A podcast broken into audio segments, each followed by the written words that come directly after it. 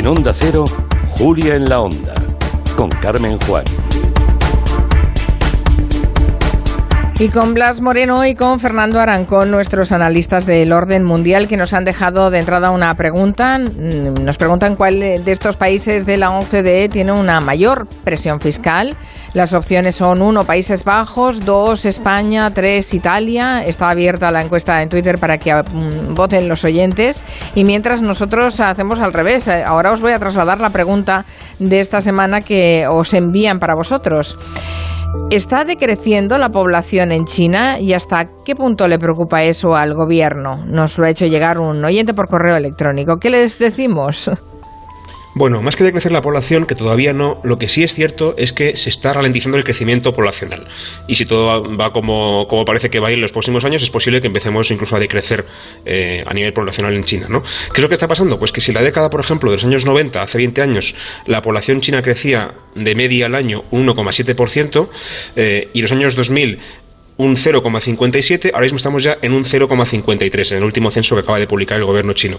Y eso, pese a que el gobierno chino ya canceló en 2015 la famosa política del hijo único, que en su momento estaba destinada precisamente a limitar el crecimiento demográfico, ¿no? Ya le quitaron precisamente para para conseguir lo contrario y pese a eso no parece que esté yendo demasiado bien, ¿no? ¿Y por qué sucede esto, esto de que el crecimiento se ralentiza?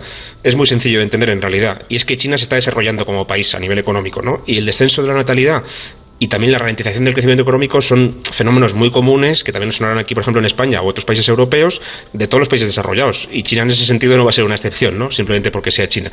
La población envejece y además, sobre todo, cada vez es más caro y más difícil criar a los hijos, con lo cual lo normal es que las parejas vayan teniendo cada vez menos hijos, ¿no? Para paliarlo, porque al gobierno chino le preocupa mucho esto, eh, se puso en marcha un experimento muy curioso en la provincia mm, china de Liaoyang, que seguramente lo he dicho mal, pero bueno, que me, perdonen los, los hablantes del mandarín, eh, y permitieron que cada pareja tuviera como máximo hasta tres hijos. O sea, ahora mismo se pueden tener dos, bueno, pues ellos dijeron que hasta tres en esta provincia. Y a pesar de eso tampoco han conseguido gran cosa, ¿no? Así que la expectativa del gobierno es que esto va a seguir empeorando. Eh, se espera, de hecho, que India supere a China como país más poblado del mundo en menos de cinco años y el problema es que esto, lógicamente, lo que va a hacer va a ser afectar al crecimiento económico y al desarrollo, digamos, eh, en general de China, tanto a nivel económico como a nivel de, política, ¿no? de potencia internacional. Muy preocupante para el gobierno chino, desde luego. Además, hay el desequilibrio ¿no? entre hombres y mujeres, bastante acusado. Claro, que encima también agrava, agrava, el fenómeno, ¿no? Porque al haber menos mujeres y encima ellas acceden también cada vez más al mercado laboral, pues se hace muy difícil eh, encontrar una pareja, digamos, eh, en edad fértil y encima que tengan los dos tiempo y, dinero para, para, tener hijos, ¿no? Una bomba demográfica, sí. efectivamente. Exacto. Eh, ahora vamos con el tema del día, porque estamos viendo, además nos llegan incesantemente imágenes que nos dejan un poco, la verdad es que conmocionados. Nos vamos a centrar en ese conflicto enquistado en entre Israel y Palestina. Estos últimos días ya han visto que ha vuelto a haber una eh, escalada muy violenta, también muy mediática. Jerusalén ha sido escenario de varios días de disturbios y violencia entre palestinos y fuerzas de seguridad israelíes que han dejado centenares de heridos, buena parte civiles. La situación se ha ido agravando con una serie de ataques en represalia por parte de ambos lados. Jamás lanzó cohetes hacia Jerusalén desde la franja de Gaza. Israel pues ha bombardeado eh, la franja de Gaza como respuesta. Y en total se han producido, fíjense, más de mil lanzamientos de cohetes que han dejado ya más de 70 muertos, de los cuales 67 son palestinos.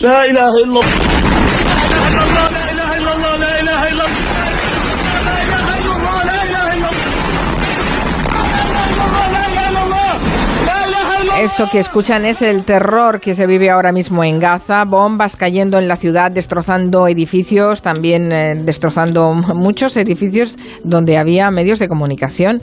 Eh, apenas hay refugio, suenan las sirenas antiaéreas. En fin, que las tensiones entre Israel y Palestina no son ninguna novedad, pero hacía tiempo que no veíamos una escalada de violencia como esta. ¿Por qué se ha dado justo ahora estos enfrentamientos que son más propios de una guerra declarada? Sí, los disturbios comenzaron la semana pasada, es que estoy descalando, comenzaron la semana pasada con disturbios en la ciudad de Jerusalén, que ya sabemos que es una ciudad dividida tradicionalmente, que además tiene una gran carga simbólica, tanto para judíos israelíes como para los palestinos, ¿no? Y que ha sido el epicentro de las tensiones entre estas dos eh, comunidades, más todavía teniendo en cuenta que estamos en el mes de Ramadán, que es tan importante para los musulmanes. Entonces, los nuevos enfrentamientos callejeros, que probablemente los más fuertes de hace varios años, de 2017, se deben en parte al intento por parte de numerosos colonos eh, judíos para apoderarse de casas de familias palestinas en la zona este de eh, Jerusalén, ¿no? que es lo que Israel eh, ha anexionado. Eh, los colonos, los israelíes, lo tienen fácil porque la legislación israelí y los tribunales les favorecen y además el presidente Netanyahu hace la vista gorda. Esta política de colonización ha sido condenada por el Consejo de Seguridad de Naciones Unidas y entonces los palestinos han salido a las calles a denunciar estas injusticias y se han encontrado con una fuerte represión policial. Más de 300 palestinos fueron heridos en los enfrentamientos frente a la mezquita eh, de Al-Aqsa a principio de esta semana. ¿no? Así que Hamas, que es el grupo terrorista, no hay que olvidarlo, que es el que controla Gaza, la franja de Gaza, comenzó a lanzar cientos de cohetes hacia Tel Aviv y otras ciudades israelíes, la mayoría de las cuales, bueno, de los cuales fueron interceptados por ese famoso escudo antimisiles israelí, esa famosa cúpula de hierro que hemos visto vídeos que parece de la guerra de las galaxias, ¿no? Israel, que es muy superior en capacidades militares, ha respondido con nuevos bombardeos en la franja de Gaza, que es uno de los enclaves eh, palestinos, pero allí evidentemente no tienen ni cúpula de hierro, ni sistemas de alarma, ni nada por el estilo. Allí la bomba cae y como hemos escuchado en el vídeo, pues el vecino que está por allí, si le pilla, está muerto y si no, se lleva el susto de su vida, ¿no? Y entonces, según el gobierno israelí, este bombardeo en la franja de Gaza es la mayor operación desde el 2014. Y yendo a la pregunta, eh, aquí hay intereses electorales de por medio. El gobierno israelí presidido por Netanyahu, le interesa hasta cierto punto que estos enfrentamientos se hayan intensificado en estos días porque en los disturbios han participado, sobre todo, judíos ultraortodoxos y ultranacionalistas, no el israelí convencional que está en su casa pues tan espantado como nosotros. Que estos grupos ultraortodoxos y ultranacionalistas ven el pueblo palestino una amenaza a la unidad de su país, a la de Israel, y pide mano dura con cualquier intento de ataque por parte de, Palestina o de grupos, pues eso, como, como Hamas, ¿no? Por tanto, a Netanyahu le puede interesar postergar esta situación para ir un poco recabando el apoyo de estos eh, sectores más ultras de la sociedad israelí. De hecho, eh, este líder, este primer ministro, enfrenta juicios por corrupción, ahora mismo está en funciones, por aquí en Gelo hemos tratado 20 veces las no sé cuántas elecciones que ha habido en Israel. Como cuatro repeticiones. Efectivamente, entonces, bueno, pues está en una situación muy frágil y le compensa ir recabando nuevos apoyos, ¿no?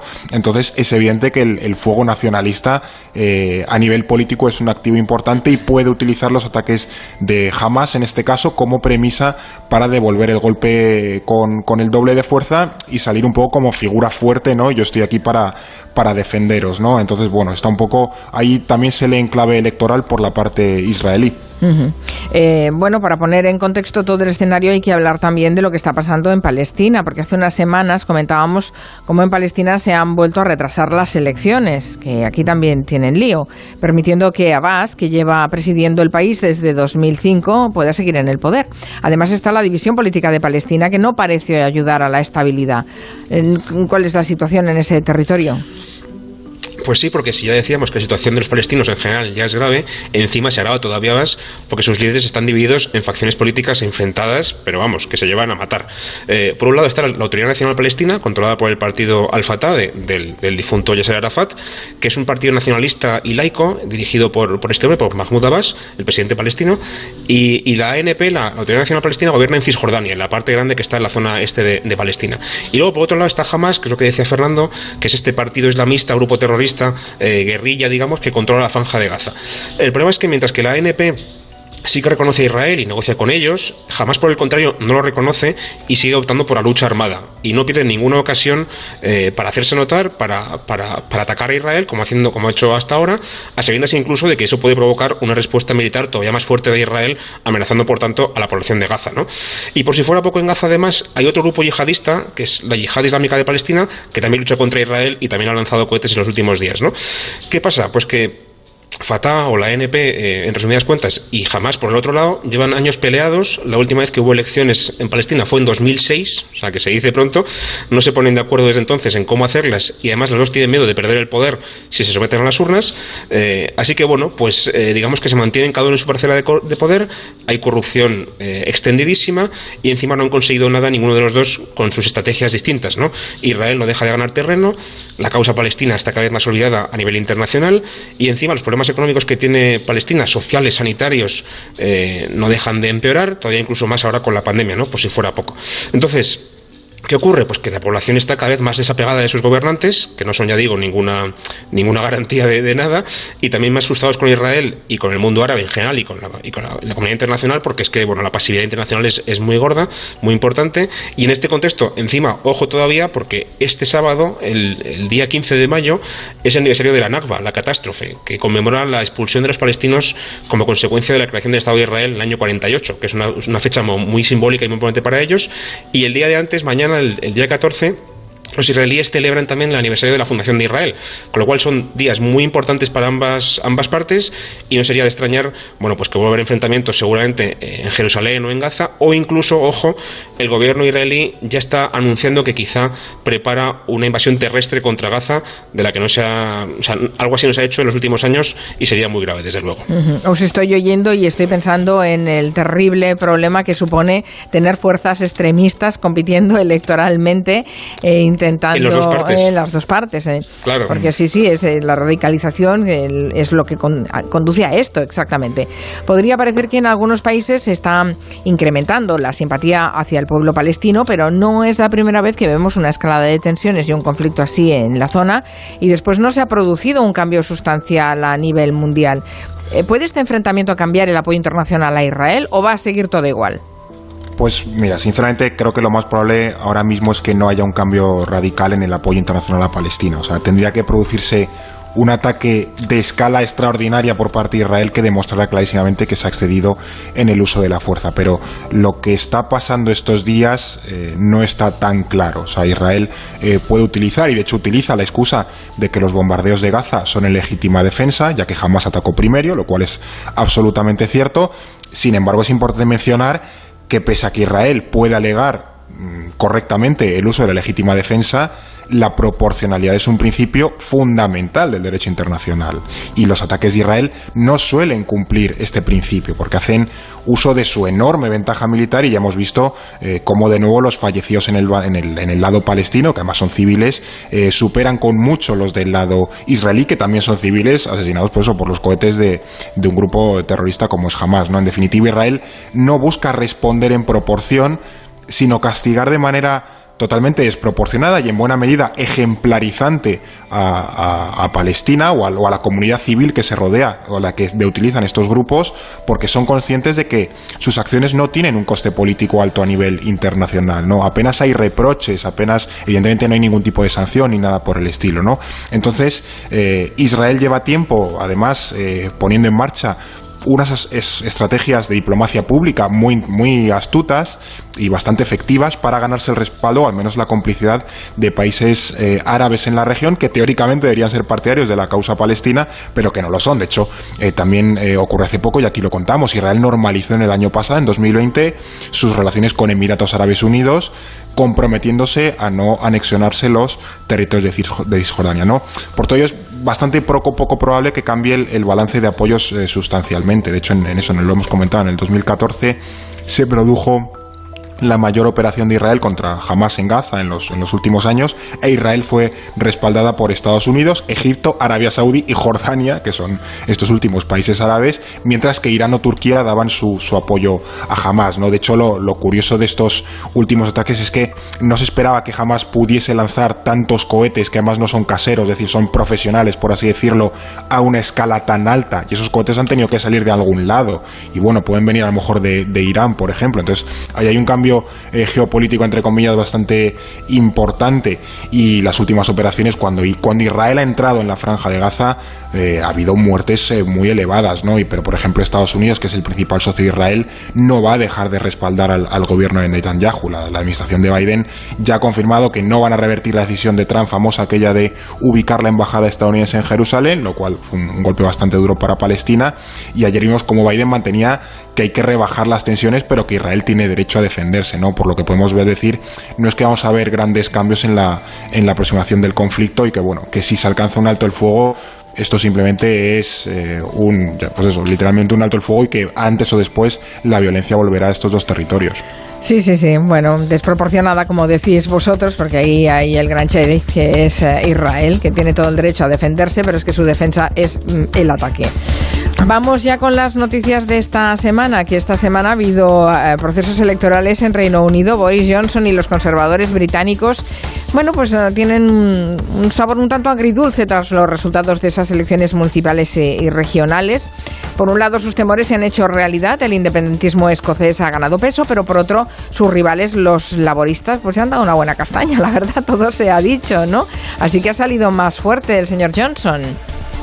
Pues casi se le atraganta la pinta de cerveza que, tanto, que tanto quería probar después del confinamiento, porque como tú dices, eh, la fuerza independentista en Escocia ha ampliado su mayoría, se han quedado solamente a un escaño de la mayoría absoluta en el Parlamento escocés y eso lógicamente vuelve a abrir la puerta otra vez a que presionen a Londres para celebrar ese nuevo referéndum de independencia después de no conseguirlo en 2014, ¿no? Eh, y también después de que eh, se votara después el Brexit y ellos votaran en contra, ¿no?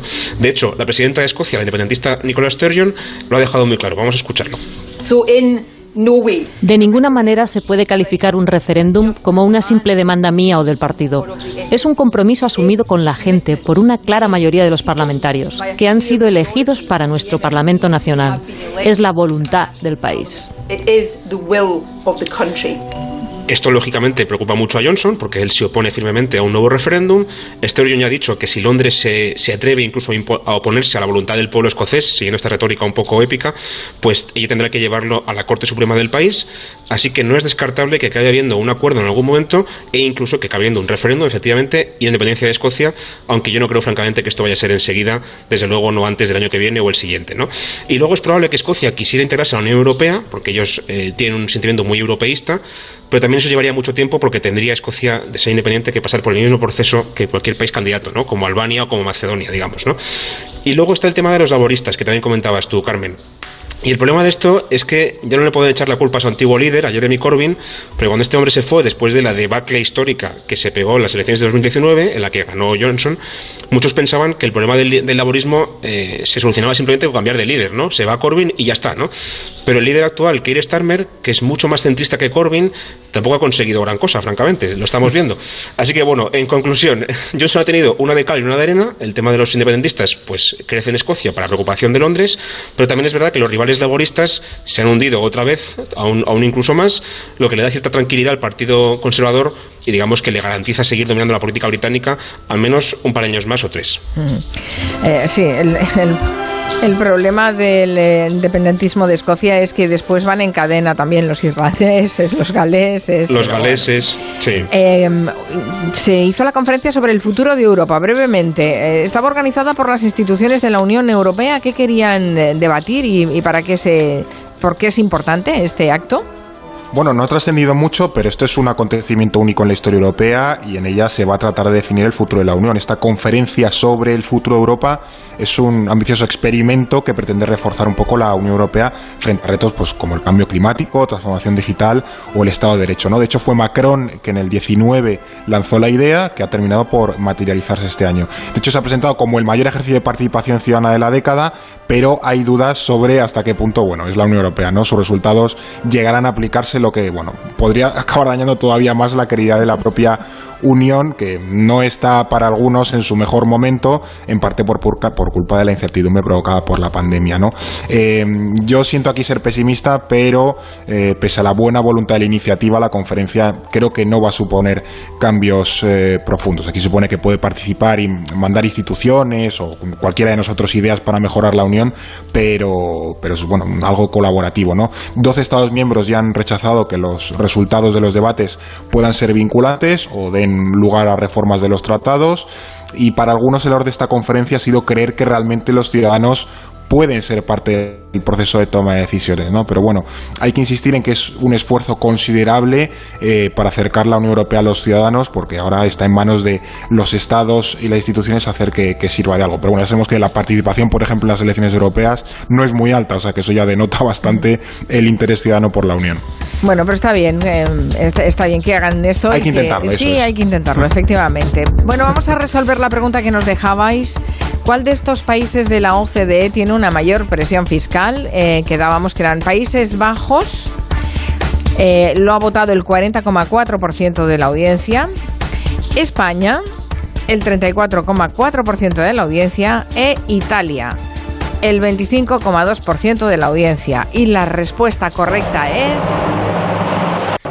Italia. Italia, claro. Han, ido a lo opuesto los nuestros oyentes. Pues en Italia, sí, si llevas monedas en el bolsillo, échales, échales la, mano, porque el 42,5% del PIB se va en recaudación fiscal en el año 2019. De hecho, eh, hace dos años el, líder dentro de la OCDE fue Dinamarca, con algo más de un 46%, para así, para que nos entendamos, el país donde más impuestos eh, se recaudan en relación al tamaño de su economía, seguido de cerca por Francia. Bastante más abajo está Países Bajos, con el 39%, y todavía más abajo, prácticamente en la cola de la Unión Europea, España, con un 34,7%. En definitiva, España recauda muy pocos impuestos para el peso económico que tiene. De hecho, está por debajo de la media de la OCDE en impuestos al consumo, como es el IVA, y en impuestos también por debajo a los rendimientos del trabajo, caso del IRPF, o del capital. Así que, bueno, no sé, ahora están planeando la sombra de los impuestos, pues somos de los países que menos aflojamos. Siempre parece que pagamos mucho, porque pagues lo que pagues, siempre será mucho para la, perspectiva que tiene el ciudadano. Pero es como los funcionarios, que nos creemos que muchísimos, pero somos de los países de la Unión Europea que menos, funcionarios sí, tienen. Señor, sí, señor. Es. que estamos llenos de estereotipos. El gran mito. Muchas gracias, eh, Blas eh, Moreno y Fernando Arancón. Hasta la próxima. Adiós. Os dejaré con las noticias y después las personas físicas y el señor de Murcia. Silencio.